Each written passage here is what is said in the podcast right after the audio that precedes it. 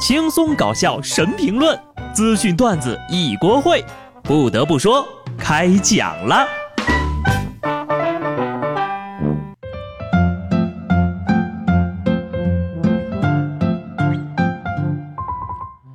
Hello，听众朋友们，大家好，这里是有趣的。不得不说，我是机智的小布。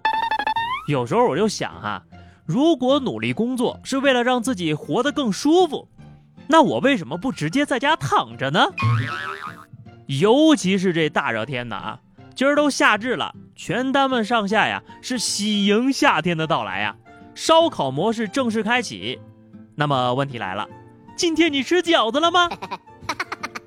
提醒大家哈，住校的同学，未来两个月晚上要是热醒的时候，别忘了帮室友盖上被子，关爱朋友，传递爱心，从身边做起。听说呀，这两天很多地方的最高气温都飙到三十五度以上了。其实咱们国内这点温度根本就不算什么，外国人民在高温天气下，那才真的是水深火热、火热、火热的。前两天，英国女王伊丽莎白二世的九十一岁官方生日庆典举行，由于天气炎热，有四名卫兵晕倒在地。回想起来呀，似乎女王过生日的时候。总会有卫兵晕倒呀，这个已经成了固定表演节目了吗？我知道你们在想什么，卫兵晕倒肯定不是天气热这么简单的原因，真正的原因其实是帽子的问题。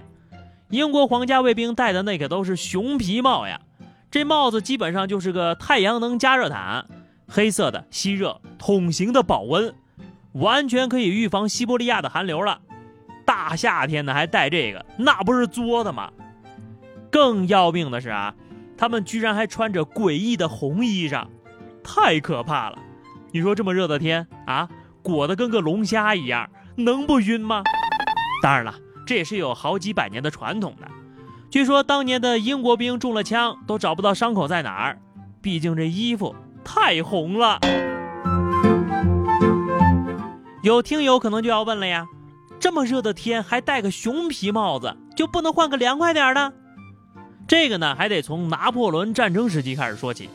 据说呀，最初的熊皮帽是法国禁卫军所拥有的，而英国士兵在1815年为了庆祝滑铁卢战役击败了法国才开始戴。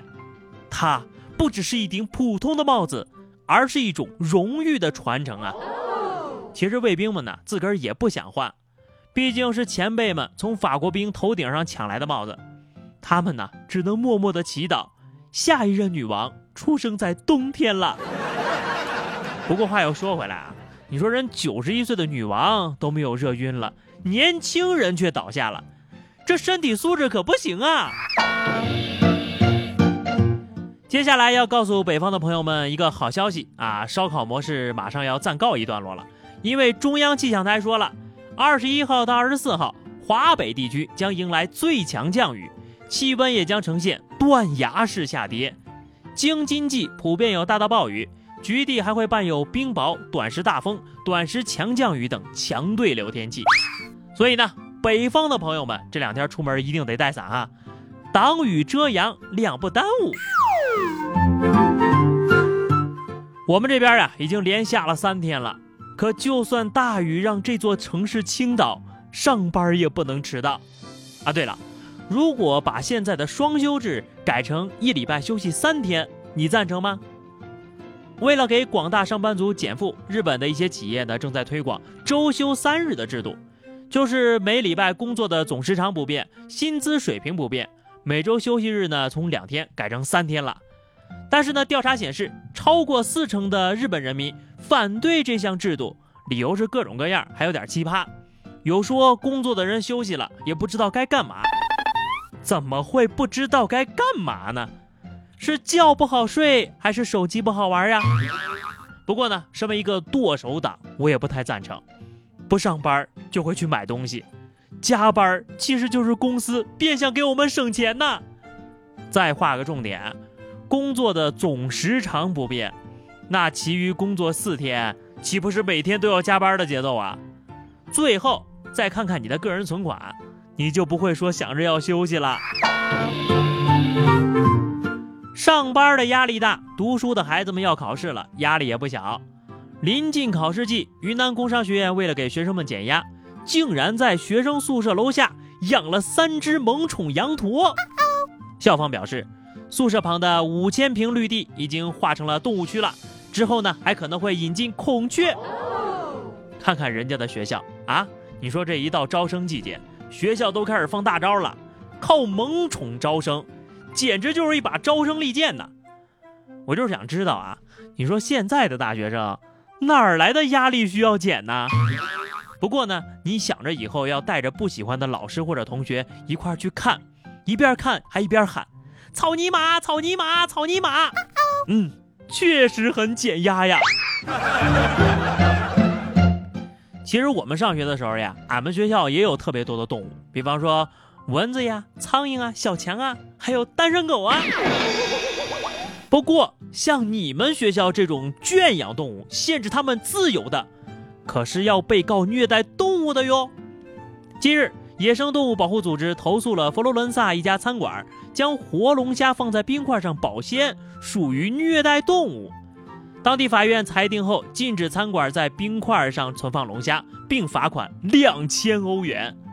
这法院说了，龙虾有最基本的生存权，在冰块上冷冻是一种折磨，餐厅有义务减少烹饪前对动物的虐待。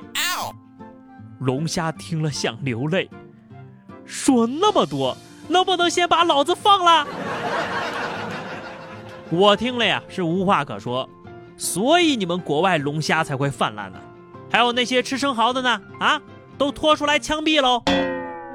弱弱的问一句啊，那你说这龙虾要怎么着吃它才能不算虐待呢？买回来放被窝里，给龙虾开个空调，好吃好喝伺候着，还是让龙虾自个儿把自个儿做成一道菜呀？放锅里怕龙虾热，放冰上怕龙虾冷，饭店老板呢也就只能给每只龙虾十欧元。让他们自己哪儿凉快哪儿待着去吧。下面是话题时间啊，上期我们聊的是跟父母说过的奇葩的谎言哈。美美的萌萌哒说，我跟父母说过最奇葩的谎就是，我一着急就说大姨妈来了。下次你可以跟他们试着讲讲，大姨妈没来。听友兰说。我读高二的时候呀，爸妈就对我采取封闭式管理，就连周末节假日都被他们掌控着。我有段时间实在忍受不了了，我就对他们说：“我找到我的亲生父母了。”跟我差不多哈，我小时候就一直认为自己是外国土豪，流落在贫困家庭的富二代，说不定哪天睡醒了之后呀，我就要去继承亿万家产了。好的，本期话题啊，这个如果赐予你一种超能力，你会选择什么呢？记得留言啊！如果说你喜欢小布的声音，可以关注微信公众号 DJ 小布，或者加入 QQ 群二零六五三二七九二零六五三二七九。下期不得不说，我们不见不散吧，拜拜。